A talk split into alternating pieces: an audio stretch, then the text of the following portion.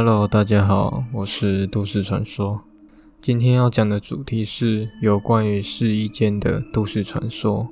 相信各位都有出国的经验，而这个都市传说就是发生在国外，然后到了试衣间里面所发生的恐怖事件，是不是真实的还不晓得。但是我相信，在这个世界当中，一定有发生过类似的案件。那我们话不多说，直接故事开始。试衣间的暗门，有一对新婚夫妻到巴黎去度蜜月，而在巴黎，妻子在一间时尚的服饰店里面试穿衣服，而身为丈夫就在试衣间外面等候妻子。但奇怪的就是，等候了好久，却不见妻子走出来。紧张的丈夫要求店员帮忙。到里头去查看，却发现试衣间里面却没有半个人。而丈夫以为妻子是在开玩笑，想要捉弄他，害他紧张，于是他就到酒店里面等他的妻子回来。几个小时之后，不见妻子的踪影。而丈夫发现这件事情变得非常严重了，于是赶紧报警。并且到巴黎的所有服饰店还有医院询问妻子的下落。三个星期过去了，妻子犹如人间蒸发，音讯全无。伤心的丈夫只能收拾行李，准备自行回国。由于无法从绝望中振作，丈夫无法专心工作，甚至独自生活，决定把自己放逐，流浪到各个地方。过了几年之后。他心血来潮，来到了一间破旧的屋子里面参观畸形秀。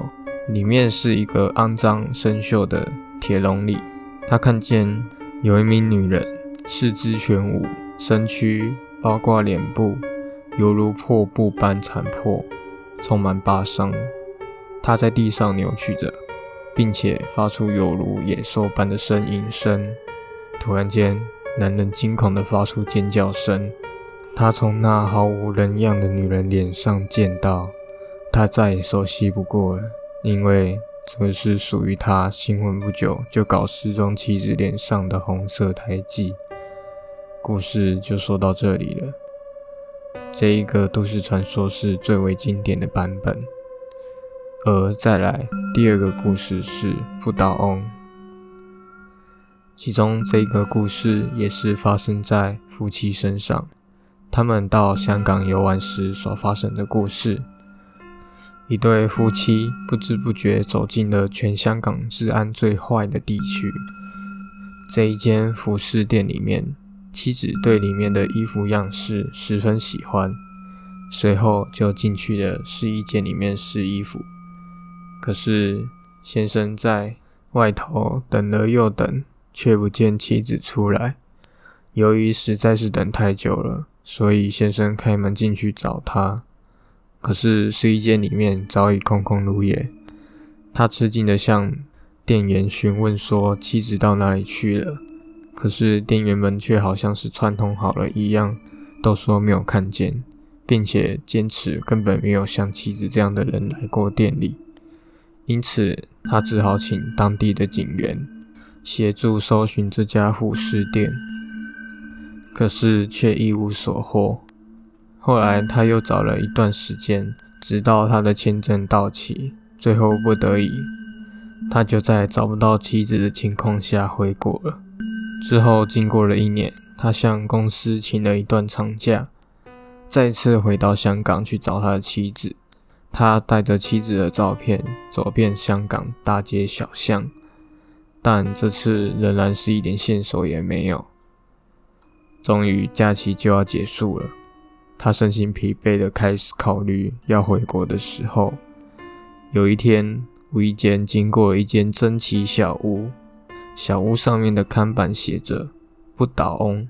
虽然他对珍奇的事物并不感兴趣，但因为由于疲累，他想要改变一下自己的心情，加上看板上面写着“不倒翁”的文字，也引起了他的兴趣。最后，他决定进去瞧瞧，但是他不应该进去的，因为蒸汽小屋里面展出了一件令他惨不忍睹的东西。小屋里面的舞台上，有一位手脚都被切断的全裸女性，被当成花瓶一样在那里摆着。这位女性的舌头已经被拔掉了，不断发出奇怪的呻吟声。看到这么恶心的东西，真令他不得已令他马上拔腿就跑。但不知道为什么，他心里感受到一股奇怪的气氛。由于他重新仔细看那女人的面孔，没错。这个女人正是他一年前失踪的妻子。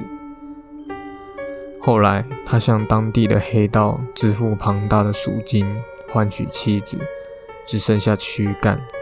但是这一切都太迟了，他可怜的妻子早就已经疯了。现在，他还在国内某间医院里面，持续不断发出奇怪的呻吟声。故事说到这里结束了。而这两个版本的都市传说都有一个共同点，就是他们在试衣间里面很离奇的消失。而这个都市传说也有警惕人，在国外试衣间的时候也要注意身后有没有暗门，会有人强行绑架你，尤其可能在治安不好的地段。